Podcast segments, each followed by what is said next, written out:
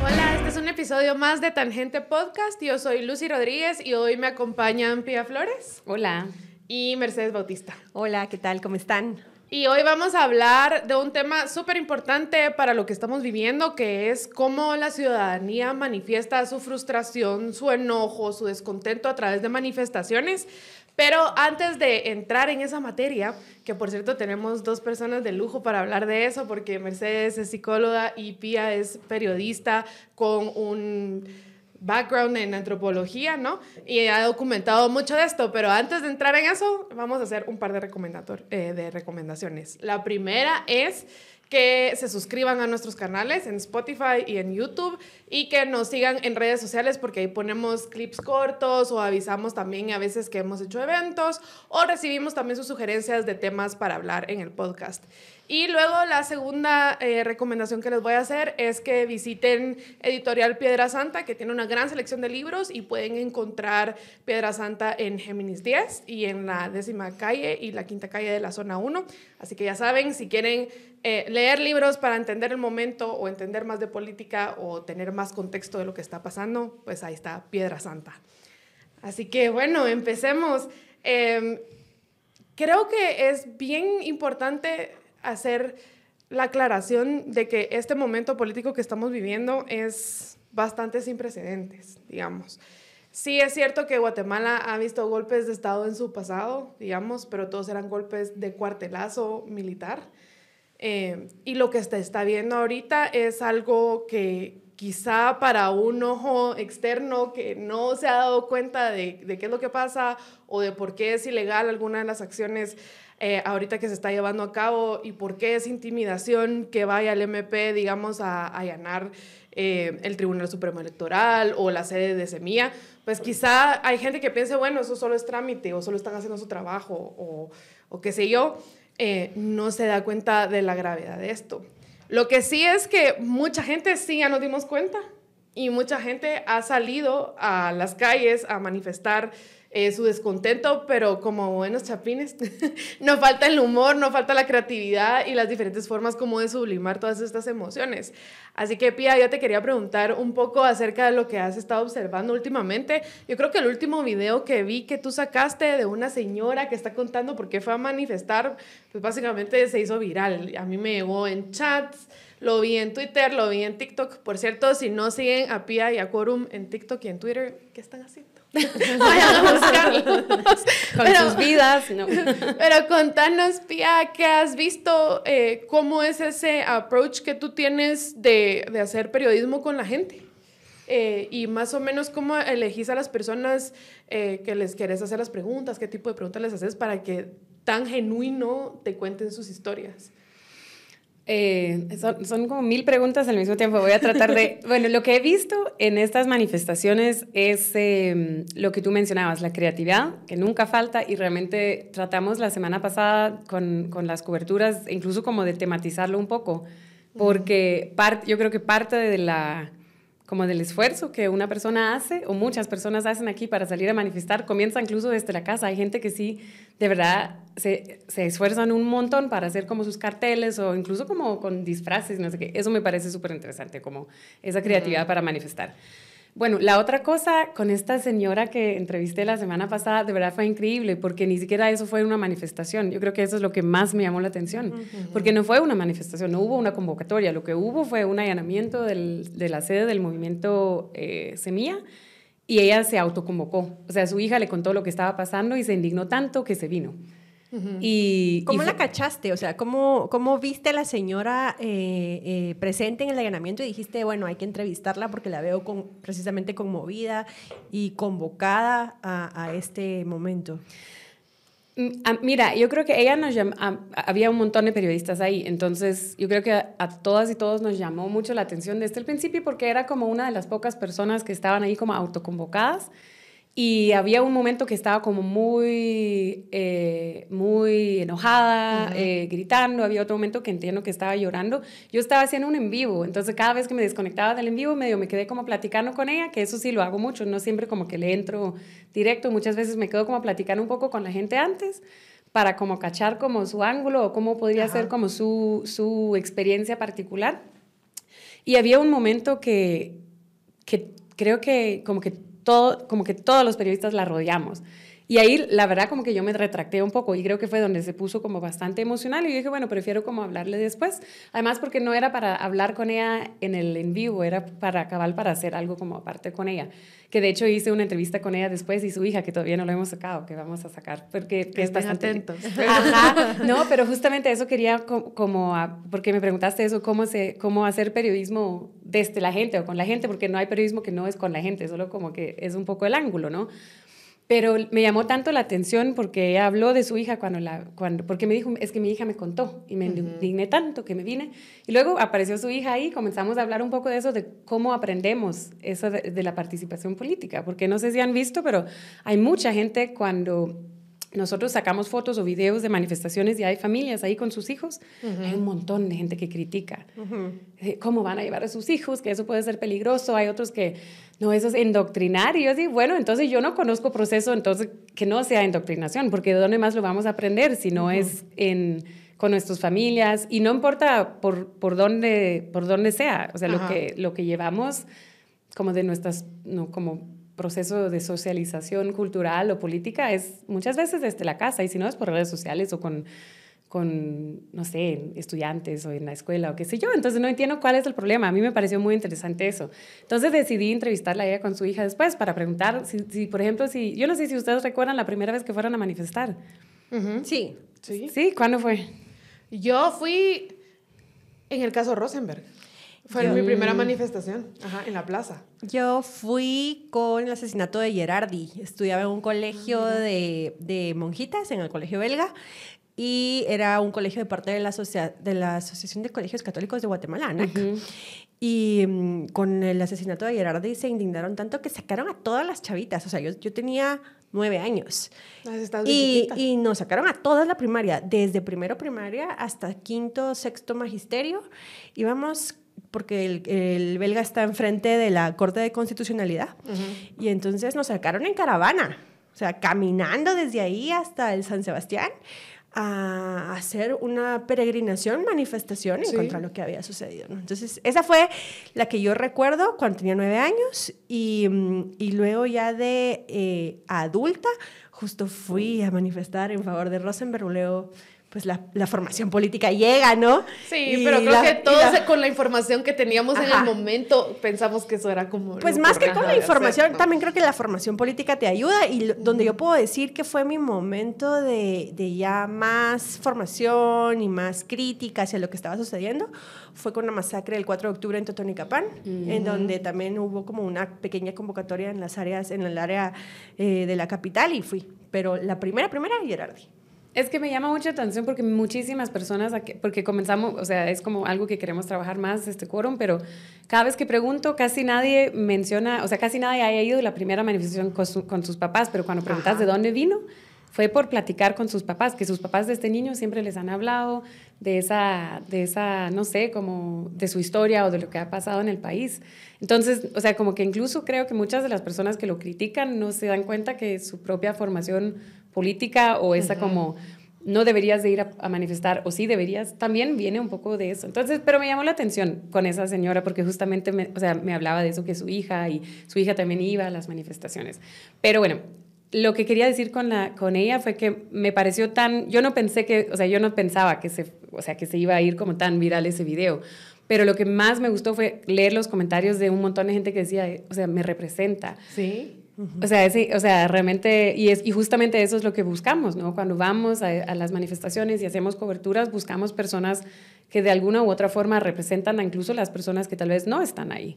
O sea, últimamente hemos trabajado un montón con jóvenes que están en las, en las manifestaciones porque, porque hay más, o sea, hay más juventudes ahorita que antes, siento yo, en algunas otras manifestaciones, aunque siempre están súper representados y además porque hay un tema con el con las elecciones, ¿no? De que había, o sea, como que las juventudes sí tenían como bastante influencia en esas, en esas elecciones, ¿no? Entonces también es importante ver eso.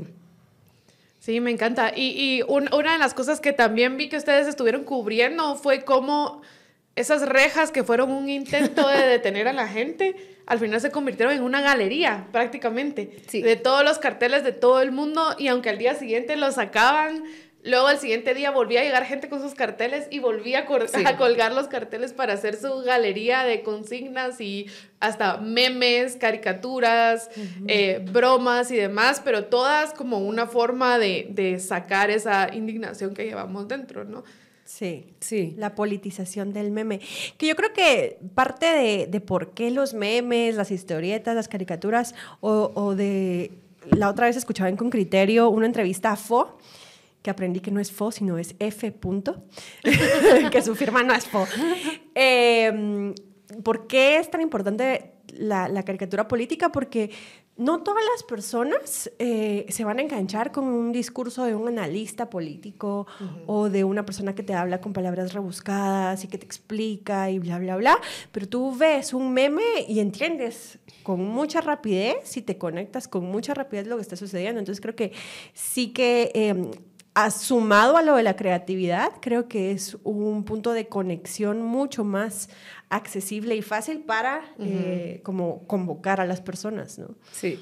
Incluso hasta unas, unas niñas que llevaban su cartel de Taylor Swift y que se volvió una gran controversia, pero es que cada quien encuentra su- sus metáforas, ¿no? Y, esto de hacer caricaturas, burlas, sátira, pues eso ha, ha- ha sucedido en todas las civilizaciones. O sea, en, en Roma el graffiti era famoso de ridiculizar a la gente que utilizaba mal el poder o manifestar el descontento.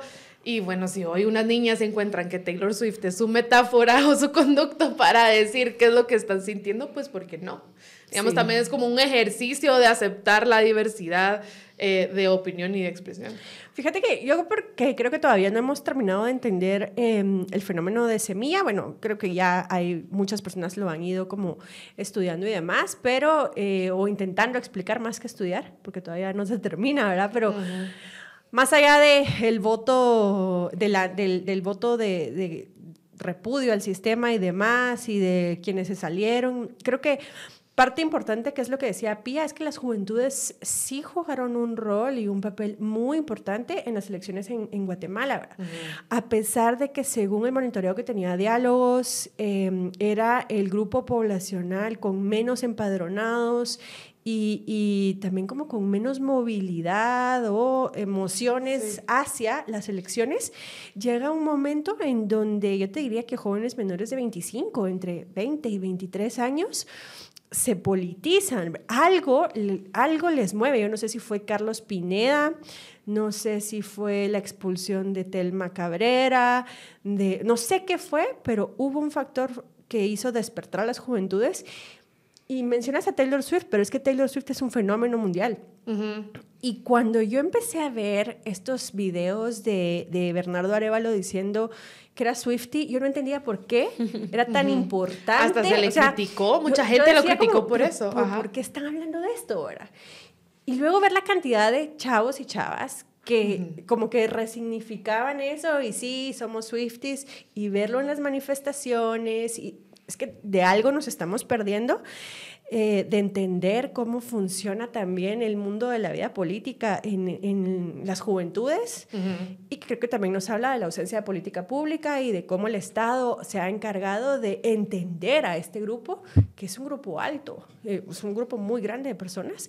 Eh, que, que, que bueno que existen ya el colectivo WhatsApp a través de esto mismo que Sí, estamos hablando, los pone de frente, ¿no? Porque Ajá. si bien te los divide que universitarios, que Swifties, que comunidad de la diversidad sexual, etcétera, etcétera, en el video, es que el factor común entre universitarios, Swifties, furros y tui- tuiteros y tiktokeros es que son jóvenes. Sí. Ajá. Sí. Solo para poner en contexto a quienes no conocen el colectivo WhatsApp, es como un grupo de gente que realmente yo no sé cómo no se organizan. Yo creo que ellos lo hacen por diversión. Sí. Pero es un grupo de jóvenes que hacen videos, memes eh, y demás con todo este objetivo de burla política y el video que se estaba refiriendo Mercedes es uno que circuló muchísimo en redes de una escena de los Avengers donde como que salvan el mundo, yo no he visto los Avengers, pero ajá, como que salvan el mundo y ellos le ponen pues a cada personaje todos los diferentes elementos que tuvieron que confluir eh, para que Semilla pasara a la segunda vuelta. También uno de mis favoritos es el búnker de Suri Ríos, que excelente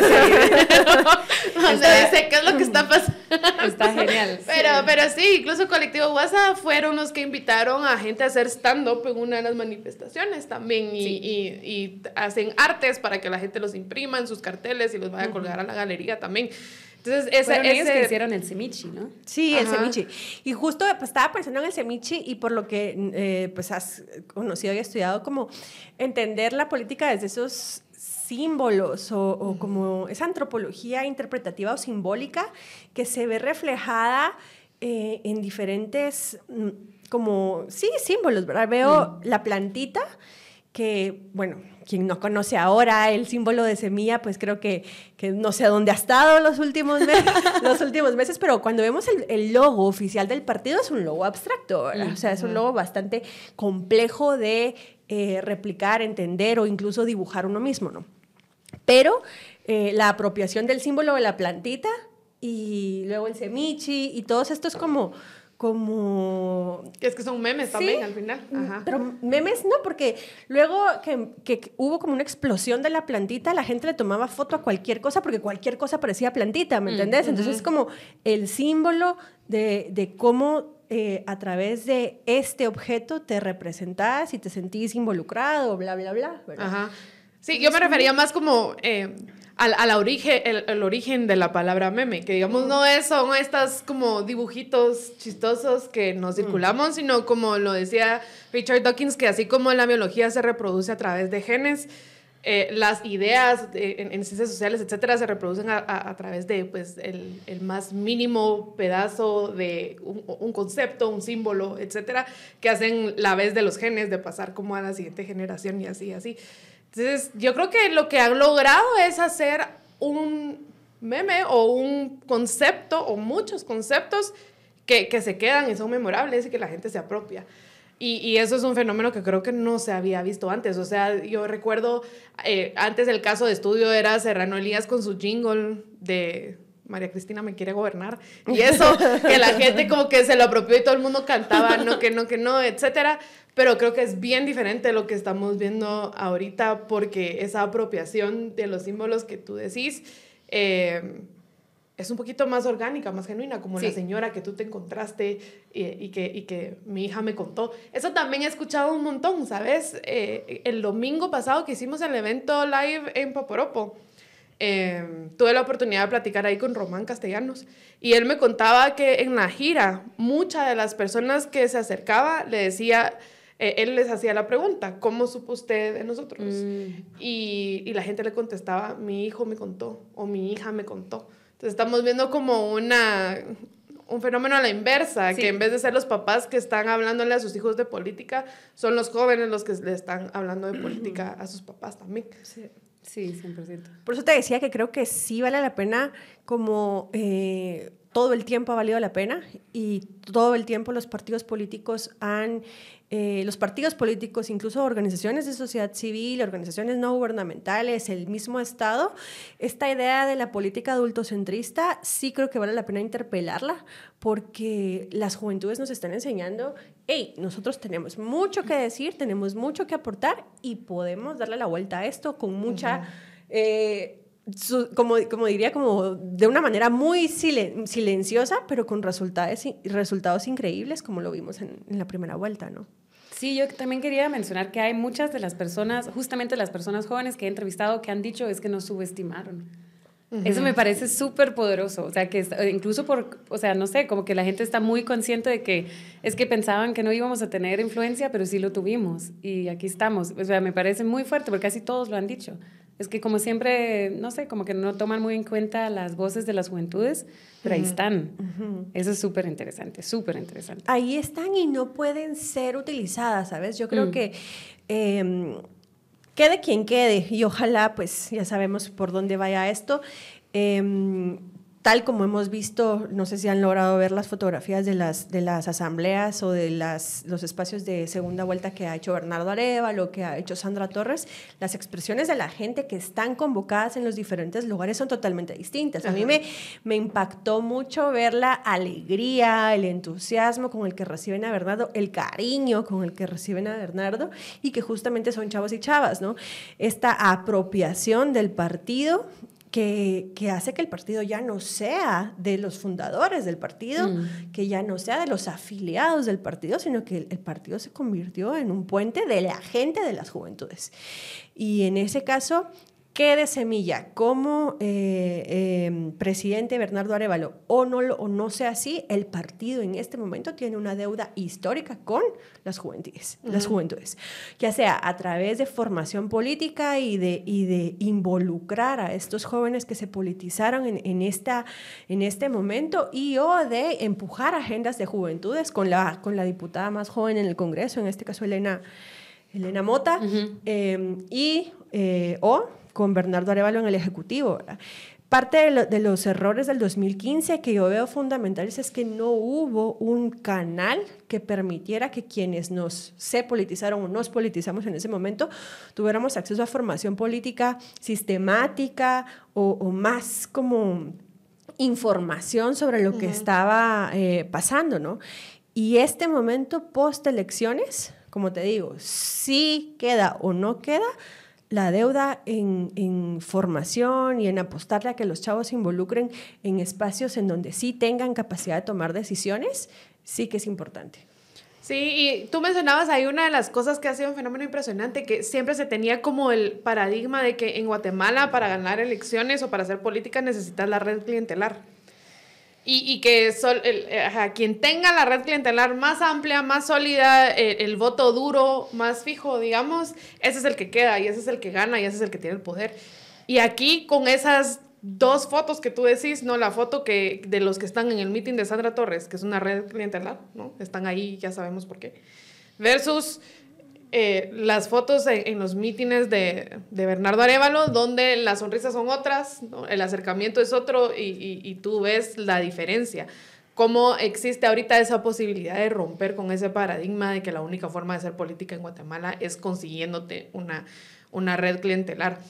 Eh, yo quería hablar también sobre el miedo, porque teníamos ratos de no salir a manifestar, porque en el 2020, cuando se hizo esa manifestación por ese presupuesto que estaba terrible, eh, hubo represión, ¿no? Eh, la represión de Henry Reyes, con gases lacrimógenos, con policías con macanas, personas detenidas y llevadas a las carceletas, que a pesar de que del 2020 para acá ha habido motivos más que suficientes para salir a manifestar, ese, ese miedo persistió. ¿Cómo, lo han visto y, y, cómo ves ahora la gente en estas manifestaciones eh, los ves cómodos, sin miedo, etcétera, y, qué habrá cambiado. Yo, yo, yo siento que no he visto personas con miedo, eh, a lo contrario, siento que las personas que van están muy como convencidas. Em, y, y, veo que hay, en comparación con los últimos dos años, dos años y medio, hay más como diversidades, son grupos más mezcladas que Creo que justo el otro día en un envío dije, esto huele un poco a 2015, porque sí había como más, eh, más mezcla. Eh, tal vez todavía no es como en esa magnitud que mirábamos en 2015, pero sí hay como más diversidad, más, es más mezclada. Eh, lo cual me parece súper interesante. O sea, me, me, parece genial que en una está el colectivo WhatsApp haciendo stand-up y están las mujeres del Movimiento Nacional de Tejedoras. o sea, mira, y, y, estudiantes y no sé, siempre esa diversidad creo que es lo que se necesita. Y justamente creo, otra vez regresando a, doña Sandra, que es la señora que entrevisté el viernes, porque ella representa, o sea, ella representa lo que todos estos grupos sienten, eso de que si no nos, si no nos defendemos ahorita, ¿quién, quién por nosotros mañana? Porque eso, e, eso fue una de las cosas más fuertes que dijo. También dijo... Eh, Ay, había una frase que me... Ah, sí, dejen, un dejen, dejen sus cosas un poquito para venir y, y, apoyar aquí, porque eso es importante. Entonces, siento que así como Sandra, o sea, como, como que la gente no tiene miedo. Yo creo que la gente que están tienen más miedo de qué podría pasar si no salgamos a manifestar. Eso me parece interesante. Y, y lo que me parece tan fuerte de las manifestaciones de 2020 es que tuvieron justamente ese efecto, ¿no? entre dividir a los grupos, entre la resignación, porque igual como que esa sensación de que nada nunca va a cambiar, o si vamos nos van a agredir como, como lo que pasó ahí. Además, porque no sé si se recuerdan, esa, o sea, estaba el 21 de noviembre de 2020 y el 28, que son como dos extremos de, de cosas que podrían pasar en una manifestación donde ambos ambientes parecieran medio manipulados, ¿no? O sea, fue muy, la primera que fue el 21, que estábamos ahí cubriendo, también fue muy fuerte, o sea, de repente las cosas pasaban súper rápido, todo estaba tranquilo en la plaza. Eh, y en el Congreso... Ajá, ese fuego que todavía es muy extraño, sí. Ajá, y este video luego de Alan Rodríguez, donde no, porque todos estábamos planificados porque sabíamos que algo iba a pasar, pero entonces, ¿por qué no apagaron el fuego? Va, eh, como cambio de escena, el 28. O sea, un montón de, de, chavos muy jóvenes quemando un bus en, en, en la plaza. Y, y, no sé, cuando preguntábamos a, estos chicos, algunos muy jóvenes, como que, hey, pero ¿por qué estás aquí? ¿O estabas manifestando? tengo que admitir, o sea, las respuestas que recibimos no eran como muy convincentes, o sea, todo parecía, y, estaban ahí los antimotines, pero este día como que no tocaron nada. Ajá. o sea, todo parecía como, o sea, todo era un... medio hecho. Sí, era un teatro, ¿no? Entonces como que, y, luego el, próximo, que era el, el presidente Yamate, que sale en su conferencia de prensa, así como todo afectado, que hemos decidido escuchar a, la, a, los reclamos de la población, vamos a cerrar el centro de gobierno, y vamos a pedir como, ¿cómo era como la renuncia provisional de todos los ministros para hacer esa revisión y no sé qué? Y luego, justamente una semana después, vacaciones de Navidad y todo queda como un poco en la nada. Entonces, yo creo que sí genera eso, como que el, la esa como sensación como cuando a uno le pasa algo fuerte y te queda todavía la sensación en el cuerpo, aunque ya puedes como, ya puedes ya te tranquilizaste, ya tu mente está más clara, pero en tu cuerpo sí recuerdas esa sensación. Yo creo que mucha gente se quedó con eso, como que mejor no vamos porque es muy peligroso, o mejor no vamos porque igual nunca pasa nada. Entonces, así han sido dos, tres años donde tal vez hemos tenido suficientes razones para salir a manifestar, pero ha sido como un desgaste así emocional. Eh, me parece súper interesante incluso porque Sandra dijo, eso es un maltrato psicológico, eso de despertar todos los días como población y hoy no sabemos con qué nos van a, a, sorprender. Sí, hola, mm, mm, quisiera como retomar un poco, porque primero creo que si vemos las manifestaciones como solo las manifestaciones que suceden en Ciudad Capital, sí, o sea, del noviembre 2020 a ¿qué estamos? Julio 2023, hubo una disminución significativa de las manifestaciones, pero pensar o decir que es hasta noviembre 2020 que pasa esto de Henry Reyes y que hay represión y que entonces la gente tiene miedo y no va a manifestar, creo que es invisibilizar la lucha de, del país en donde, en donde múltiples organizaciones campesinas, indígenas han estado en resistencia y han estado manifestando todo el tiempo. O sea, y, y, si reconocemos la cantidad de asesinatos que ha tenido el Movimiento de la Liberación de los Pueblos, eh, CODECA, el comité, eh, durante estos años ha sido increíble. Entonces, yo creo que la sociedad no ha dejado de manifestar. Lo que pasó entre 2020 y 2023 es que en el área urbana de, nuestra, de nuestro país o en, en la capital de nuestro país hubo una disminución de las manifestaciones que no necesariamente se las atribuyó al miedo como tal, sino que se las atribuyó a qué nos convoca a manifestar. Y en 2015 creo que uno de los factores que nos hizo eh, movernos a diferentes grupos sociales del país fue que sentimos que nos estaban robando en la cara. Mm. Ese primer momento donde te dicen, acá está la radiografía y así funciona el sistema y, y mira cómo te han estado viendo la cara X cantidad de años. Pero de eso al 2023 lo que vimos fue un momento de polarización enorme de si sí, sí, sí, sí, sí, sí, no, si sos de derecha, si sos de izquierda, si sos comunista, si no sos comunista, y como ir rompiendo el tejido que se había logrado en 2015 durante siete, ocho meses, eh, en donde las banderas que se veían eran las banderas de Guatemala, hasta cómo vimos que dos, las, las, mismas manifestaciones de 2015, que se repitieron en 2017, que se, que se repitieron en 2019, ya no eran las banderas de Guatemala las que estaban al centro, ya eran, eran las banderas de los grupos de la diversidad sexual, de los grupos feministas, de los grupos eh, campesinos, ya era una representación más específica de mm, los grupos que estaban convocados, ya no era una manifestación de somos ciudadanos y vamos por esta. ¿va?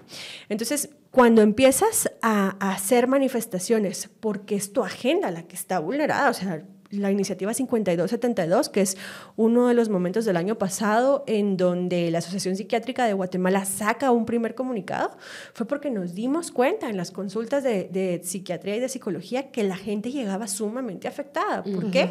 Porque lo que sucede en el poder político es un factor determinante para la salud mental.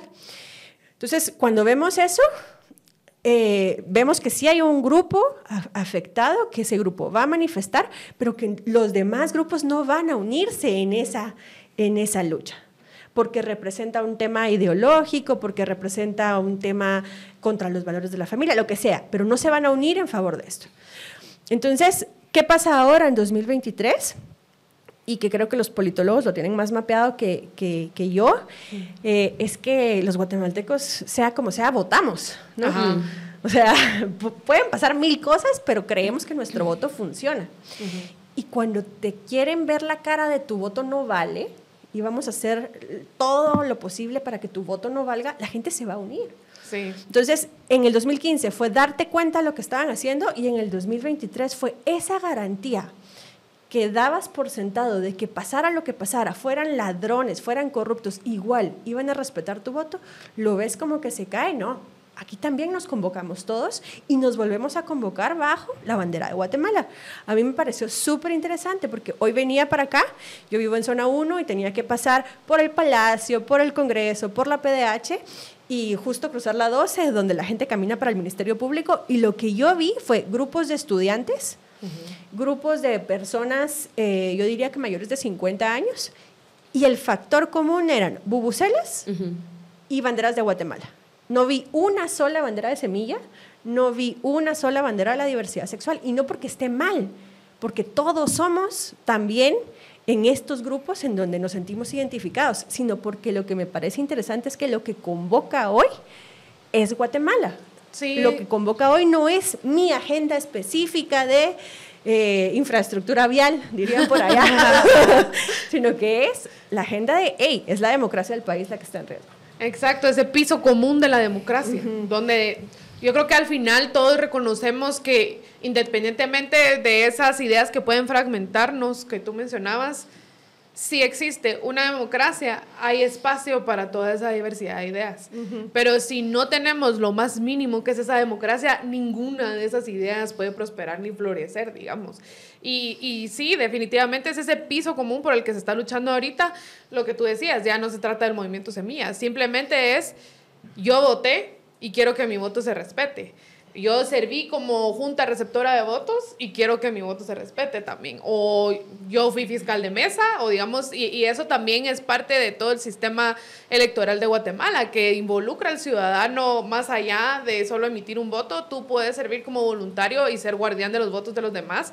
Y, creo que eso cala, el decir, sí. o sea, eh, eh, que falta de respeto para toda esta gente que donó su tiempo, eh, donó su trabajo, el decir que, que, el voto no cuenta si ellos cuidaron mi voto. Y sabes que quiero, porque no quiero invisibilizar esto y que creo que ha sido muy importante, una lucha diaria y silenciosa que hizo la Asociación de Estudiantes Universitarios en mantener una resistencia por más de 10 meses. Más de 10 meses en la universidad. O sea, es que son luchas y son tipos de manifestación que no te paran la posibilidad de moverte de un punto a otro porque no están manifestando en una calle, pero la manifestación ha estado ahí. Entonces, que no nos dejen, que, que la narrativa del miedo no llegue a nosotros porque esa es la única narrativa que tienen en este momento ese grupito de 150 personas que está en el Ministerio Público, que está en la FESI, que está con Consuelo Porras o alrededor del presidente, que creen que con que pongan fotos el Net Center ya nos va a dar miedo salir a manifestar, porque en este momento lo que nos convoca no es el miedo, sino es la esperanza de que a través de un de un partido político en este momento, de un binomio en específico, la posibilidad de recuperar el país exista, aunque no te guste ese, ese, partido o aunque no seas afín a esa ideología, entendés que en este momento estás entre golpistas o, democracia. O sea, ahorita no, no hay espacio para medias tintas, no hay espacio para defensores del Ministerio Público, esa gente que quiere quedar bien con Dios y con el diablo, ahorita no hay espacio para eso. Sí. Y lo que tú decías, Pía, da más miedo lo que hay que perder. O sea, eh, puede dar miedo que, que, te tiren un lacrimógeno o te lleven a carceletas de tribunales o los antimotines, pero da más miedo pensar que el día de mañana tu voto no va a valer. Sí, no, yo creo que tienes toda la razón, con, porque justamente a eso me refería con, con, lo que he visto en esas manifestaciones últimamente, es que son más diversas, que justamente son, o sea, como que atraviesan esos como grupos, porque es cierto, hemos visto manifestaciones muy grandes de de las organizaciones campesinas o de los pueblos indígenas y también han habido, eh, o sea, la capacidad de convocatoria de los eh, movimientos de mujeres o los, grupos feministas también es muy fuerte, pero no, pero no unifican como una causa, o sea, en ese sentido de que vamos a llamar a toda la población a, a manifestar por los derechos de las mujeres, aunque sería Ojalá. que así fuera, ¿va? Pero así no ha sido. Y, por ejemplo, la, como tú mencionabas, eh, la protesta de, de, las y los estudiantes, o sea, yo me recuerdo de esa marcha que fue hace, ya ni recuerdo cuándo fue.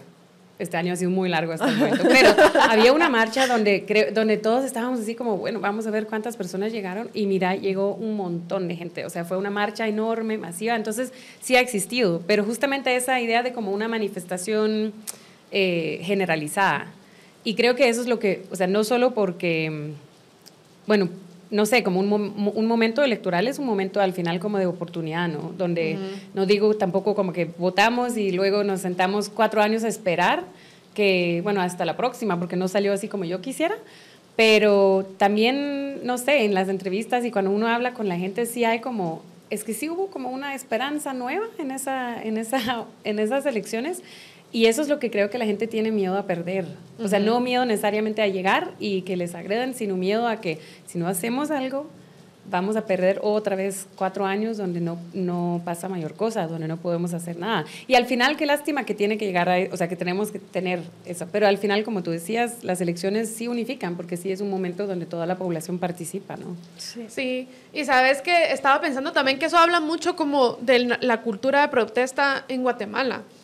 Eh, hace poco leí un artículo acerca de Rosa Parks en, Estados Unidos, que fue la que no quiso sentarse atrás de un bus, etcétera, y que todo el mundo cuenta esa historia como si hubiera sido un hecho así espontáneo, digamos. Como que si ella en ese momento haya dicho, no, no me voy a sentar en el bus y se deja llevar y ya. Pero ella llevaba meses entrenando para eso.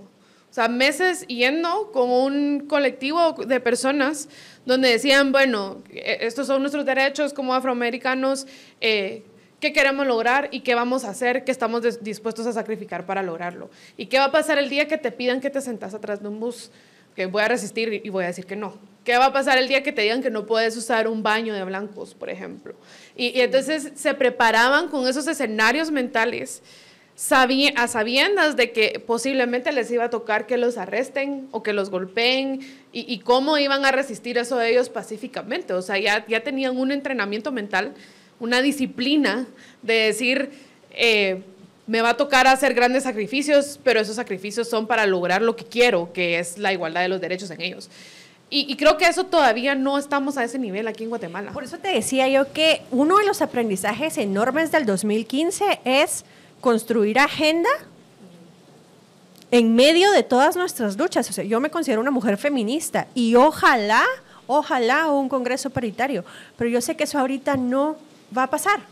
sé que eso en este preciso momento no va a pasar y que en un país donde el 60% de la población vive bajo circunstancias de pobreza y donde el 50% de los niños está en estados de desnutrición, hay prioridades en este momento. Yo sé, yo sé porque he participado con, compañeras feministas que, de las cuales les he aprendido muchísimo. Por ahí le, mando un saludo a Olga Villalta, que nos escucha un montón y que seguro me va a escribir para decirme, ¿por qué dijiste eso? Pero lo digo porque sí hay que construir agenda y buscar por dónde priorizamos, ¿no? O sea, por dónde le entramos para que sí, desde un enfoque interseccional, podamos como, como entender qué es lo que necesita Guatemala en este momento con más, con más urgencia.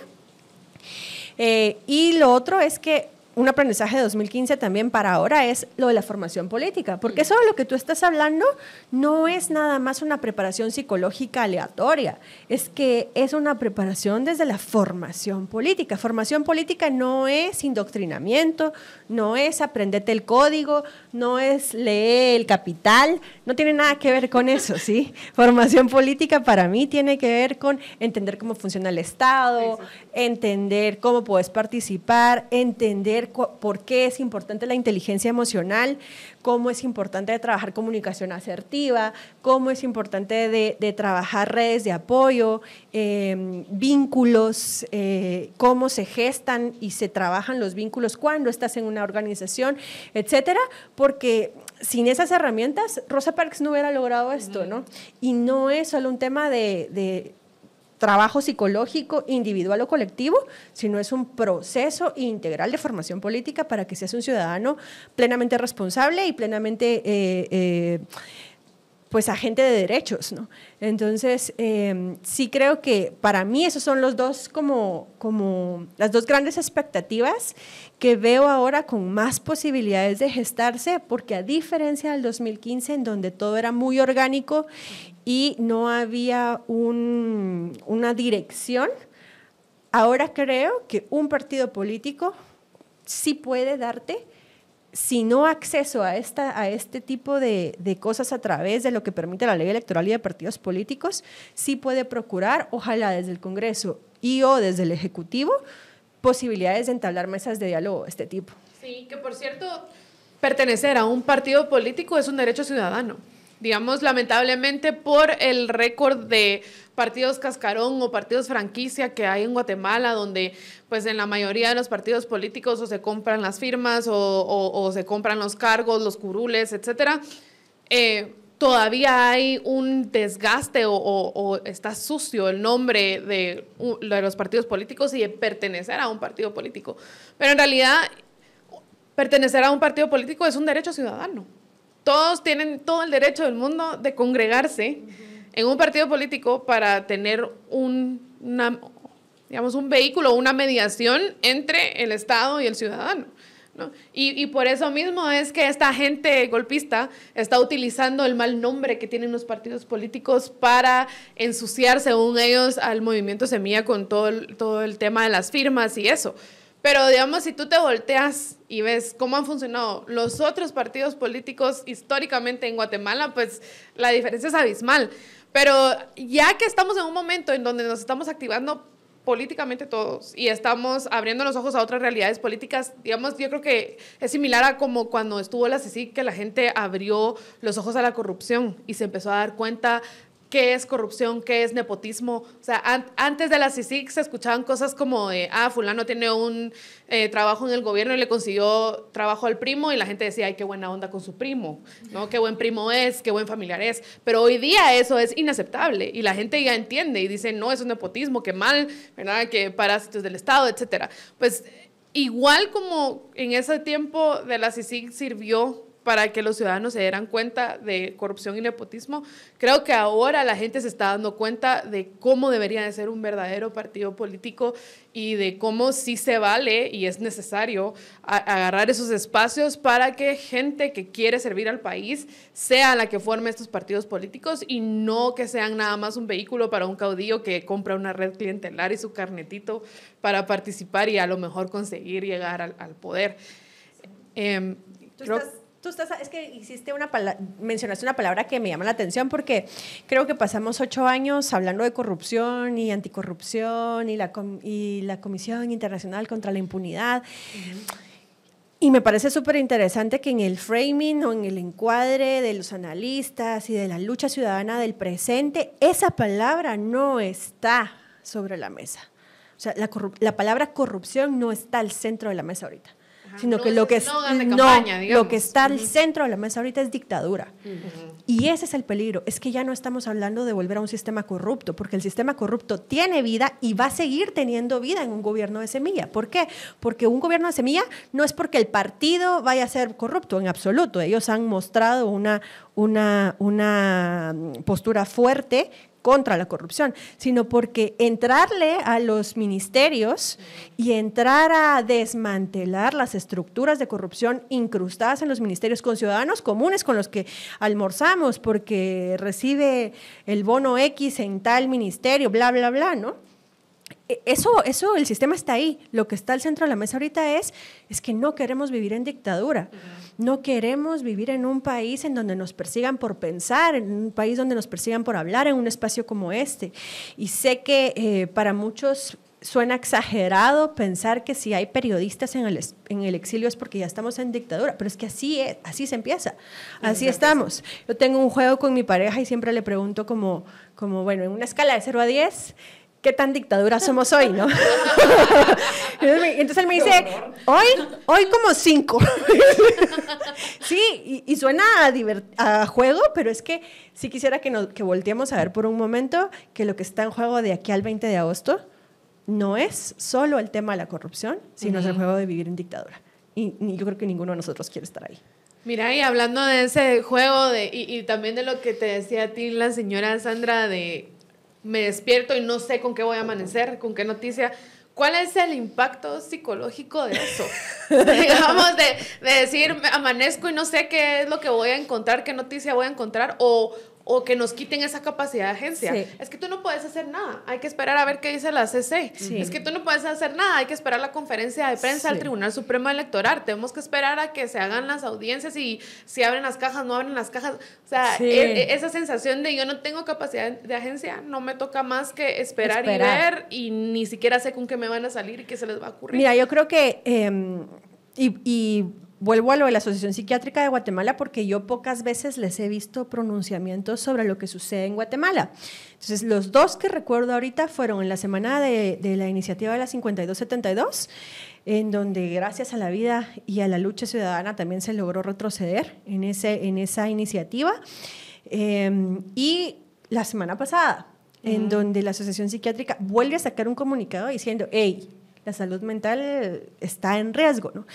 Y eh, desde la experiencia personal, yo atiendo alrededor de 40 personas por semana. Y de esa, la, la semana pasada fue una semana en donde tal vez el 90% de las personas usaron una parte de su sesión Ujú. para hablar del país. Sí. Y es ahí en donde ojalá un Instituto Nacional de Estadística o un Observatorio de Salud Mental de Guatemala, ¿no? Porque ten- hay información del malestar que provoca la ausencia de un Estado democrático, de un Estado que procure política pública para la gente en términos de trastornos de ansiedad, trastornos depresivos, pensamientos catastróficos, sensación de indefensión.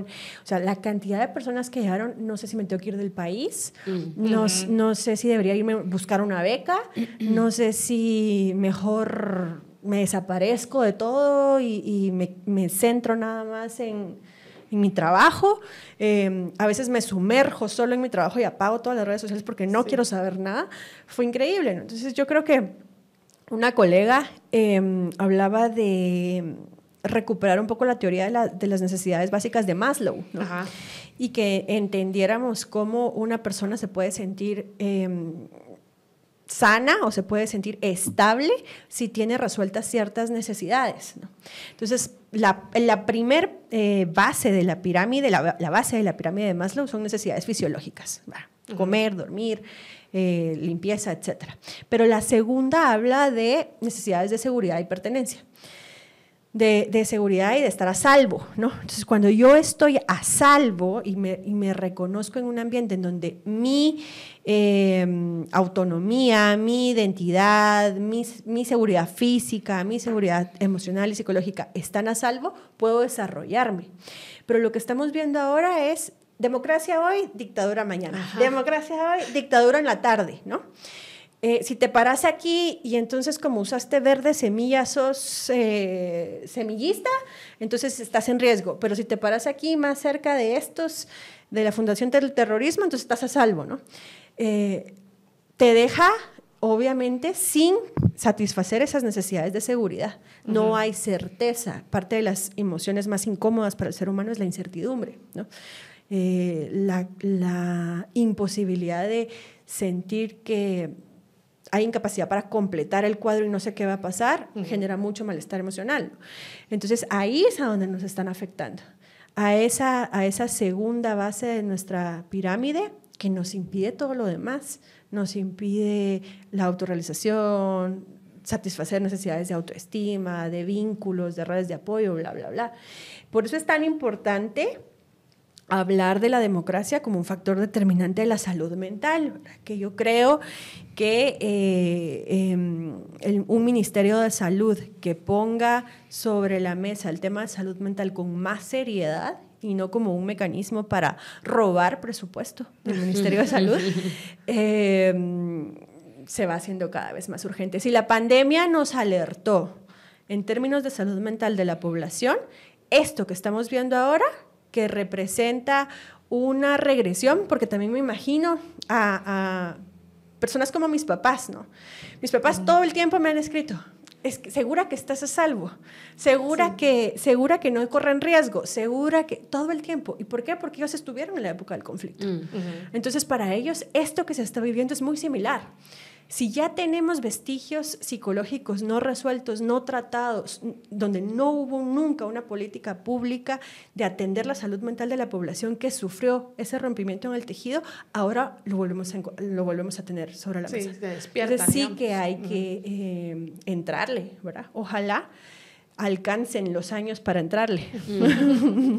Pero yo creo que también la, la desinformación como que ayuda un poco a esto, ¿no? O, no ayuda, como que empeora esto. Sí. O sea, hay tanta, o sea, una, una cosa es tratar de hacer la lista de cuántos amparos y recursos legales que se han presentado. En, o sea, yo el otro día le dije a alguien que siento como que el, miércoles de la semana pasada fue hace como tres meses. O sea, ese día fuera del TSE, cuando por fin, ay, mira, la, la coyuntura ha sido muy, muy fuerte. Y para muchas personas, que también lo hablamos aquí una vez, como que para muchas personas tal vez, o sea, ahorita no hay como mayor cambio y, no, y tal vez saben o sienten que no importa lo que pase, porque igual mis condiciones, mis necesidades básicas siquiera van a estar eh, cubiertas. Pero entonces, y, esto más tratar de entender todos los recursos legales, todo lo que está pasando como en una esfera que está muy lejos de... sí, ajá. Comprensible, sí. No, y incluso no, o sea, o sea, incluso no es ni siquiera puedes preguntar a tres y te van a dar tres respuestas diferentes, porque también hay un tema de interpretación ahí y, y tal vez la, gente a veces nos ven a, nosotros en, el periodismo como, ustedes han de saber, pero ojo, o sea, tampoco lo sabemos todos, o sea, nosotros vamos investigando y tratando de entender cómo conforme todo lo va pasando. Y estamos con una lucha muy fuerte con la gente, o sea, que con las personas que tal vez sí tienen miedo y ven eso de cuando comenzamos a hablar incluso desde el periodismo como, eso es un golpe de Estado yo creo que hay mucha gente que se retractan y dicen, no, wow, ok, eso es muy fuerte. Y, tal, y, creo que tal vez también por eso la necesidad de decir, ok, golpe de Estado técnico, o sea, todo está pasando en cámara lenta, porque no estamos hablando de un golpe de Estado como lo que hemos visto antes para, para que tal vez no genere este miedo. Pero, pero sí es muy, o sea, siento como que esa crisis, porque tengo fuentes también o amigos y amigas que, que, te escriben así como, ¿qué está pasando? ¿Qué está pasando? Quiero saber. Ajá. Mira, Em, con una organización argentina que, que, trabajo, se llama Asuntos del Sur, hemos hecho un diagnóstico de em, cómo las juventudes se enfrentan contextos hostiles en Centroamérica y México. Y me pareció muy interesante que uno de los factores que las juventudes exigen, las juventudes organizadas, no estoy hablando de juventudes que no están mm. organizadas, estamos hablando de los activismos, de los liderazgos políticos organizados en Centroamérica y México, sobre todo en Nicaragua, Honduras, El Salvador y México y Guatemala, eh, te dicen necesitamos salud mental. Necesitamos acompañamiento urgente en salud mental. ¿Y quiénes son? Son periodistas, son personas organizadas que son las primeras en poner el cuerpo en las manifestaciones porque es desgastante, es cansado. Y entonces, que no te, no te, están diciendo cómo hacer litigio estratégico, no te están pidiendo eh, comunicación política, te están pidiendo salud mental. mm. porque el desgaste que enfrentan eh, em, profesiones como la tuya o quienes están al, al, frente de las manifestaciones es emocional, es psicológico, es físico. ¿no? Eh, el salir en una fotografía del Net Center, de dos de esos famosos del Net Center del Ministerio Público, eh, sí que desgasta, que te llamen tus amigos y te digan, mira, ¿es cierto esto o es cierto? Hay un desgaste emocional, ¿no? Sí. Y mm, entonces, ¿qué creo que pasa? La gente necesita eh, resolver su miedo, lo traslada a quienes están en primera fila y quienes están en primera fila se quedan solos tal y como pasó en la pandemia con los médicos y mm. las enfermeras, ¿no? Quienes tenían el desgaste eran los médicos y las enfermeras y el mundo lo entendió. A ellos hay que apoyarlos. En el tema de la lucha política, sí son los políticos. En este caso, los, los liderazgos de semilla, sí, pero hay más liderazgos que los liderazgos de semilla. Es la gente que está al frente con sus computadoras informando, los primeros en convocar, los de siempre, que siempre han estado, pero que quedan invisibilizados, quien, quienes necesitan este acompañamiento. Así que si son amigos o familiares de alguien que siempre está manifestando, denle mucho apoyo, porque en este momento es donde más lo necesita.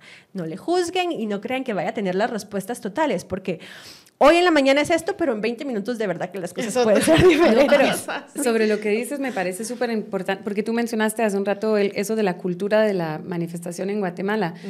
O sea, yo creo que justo con lo que tú dices, no es por nada que, por ejemplo, algunos de esas, bueno, algunos de esos net centers se aprovechan de decir, ah, los mismos cinco pelones de siempre porque saben, o sea, saben que eso ha de doler. Ah, o sea, esas personas que han estado ahí justamente hablando de eso, de que no ha habido manifestaciones, porque sí han habido. Hay, un, hay unas personas aquí lo urbano que también han estado, aunque sean solo cinco o seis o diez personas, pero han estado. Y, y yo, bueno, yo, yo, no sé, pero, o sea, también ha de ser difícil saber que nosotros lo hacemos por todos, pero nadie, nadie apoya, porque la gente no venía a las manifestaciones.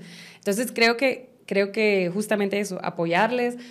Y también hay otra cosa respecto de lo de la cultura de la manifestación aquí, como que siempre hay alguien que te va a criticar cómo deberías de estar manifestando en vez de salir a hacer lo que tú consideras correcto. Eso me parece muy duro, me parece muy duro haber hecho el esfuerzo para llegar, preparar tu manifestación como tú consideras hacerlo, porque tienes el derecho a hacerlo. Y que vengan 20 personas o 20 cuentas en redes sociales a decirte así no son las formas. O sea, a, mí sí me provoca eso, me provoca. Y, y, eso es algo específicamente que se ha visto en las manifestaciones, por ejemplo de las colectivas feministas, que siempre hay críticas sobre, y siento que es más porque son feministas, que, que, ahí sí vas a recibir críticas por, por cómo lo haces. En vez de que la gente, entonces, bueno, si tú no quieres hacerlo así, no lo hagas, pero hazlo de tu forma. O, ajá, ve tú y hazlo con tus formas. Exacto, exacto. Sí, no, Y, y, perdón que te interrumpa, pero es que eso que dijiste me, me trae a la reflexión de el Estado, los corruptos y los de siempre no la, tienen más. No, primero no siguen las formas. no siguen las formas. No siguen las formas. hace más fácil. Ajá, pero se les hace fácil. Y, y lo segundo es que el blanco perfecto para esta gente suelen ser las mujeres. Y ahí es el caso de Virginia La Parra, de Nancy Cinto, de Cintia Rojas, a donde se les vuelca todo el odio y se les, se les quiere pagar una factura enorme de cosas que no cometieron por haber intentado u osado eh, cambiar las cosas o defender la democracia o defender la justicia. Entonces, sí, sí creo que la cultura de la manifestación nos pesa más a nosotras y vayan a ver Barbie. Eh, pero por, por, lo mismo, también, eh, pues las redes de apoyo y la familia y los amigos necesitamos acuerparnos, sobre todo si son mujeres. La, mi hija me contó, pues a mi hija hay que apoyarla, mi sobrina me contó, a mi sobrina hay que apuntar, a, a, apoyarla, las estudiantes se organizaron, hay que apoyarlas, porque en este, en este momento, si yo, no, si yo tengo miedo de salir a, a manifestar, si mi trabajo me lo impide, quien está manifestando está manifestando doble, está manifestando por mí por, y por ella. Entonces hay que apoyarla de alguna forma. Ya casi nos quedamos sin tiempo, pero yo quería, o sea, no podía dejar de preguntarte cuál ha sido tu eh, expresión favorita en estas manifestaciones que has estado documentando, ya sea un cartel o una de esas actividades que la piñata, que los estandoperos, que las señoras tejedoras, que la marcha de las flores, de todo lo que has visto en estos días, ¿cuál ha sido tu favorita? La reja. lo que pasa es que a mí me pareció me parece simbólica, o sea, físicamente, simbólicamente poner una reja enfrente de una institución pública porque tú tienes miedo a la población a la que sirves, eso me parece tan fuerte y que las personas lo hayan agarrado para decir, bueno, en vez de, de que eso va a ser algo que nos impida o que nos limita, lo vamos a usar a nuestro favor. O sea, y, y, es casi como que ahora en vez de que el Ministerio Público dejó afuera a las personas, no, ahora la, las protestas encerraron al Ministerio Público, les dieron la espalda. A mí me pareció tan fuerte y me parece que, que, que sigan haciéndolo porque porque sí, o sea, ya ahora es una, galería de, ajá, una galería de protesta. Y lo más divertido es que recuerdo, no sé qué día fue, pero el día siguiente, como, como recibo los, los mensajes de información de prensa del Ministerio Público, como a las 6 de la mañana, eh, se prepara una diligencia para no sé qué, y se miraba toda la fila de policías afuera y ya habían limpiado la reja. O sea, me, da, o sea, pero aunque sigan limpiando, quitándolas. Se vuelve a poner. Sí, y pero es que me parece que eso justamente es... Eh, no sé, como también es como parte de eso como desobediencia civil, como aprovechar de alguna forma de hacer manifestaciones que, son, que sean pacíficas y que, y que les da un poco la vuelta a la tortilla, ¿no? Me encantó. Pues gracias, gracias a ambas, gracias Mercedes por toda tu perspectiva psicológica y a ti Pia por tus anécdotas de la calle y tu interpretación también antropológica y a ustedes por escucharnos y nos seguimos eh, platicando aquí en Tangente.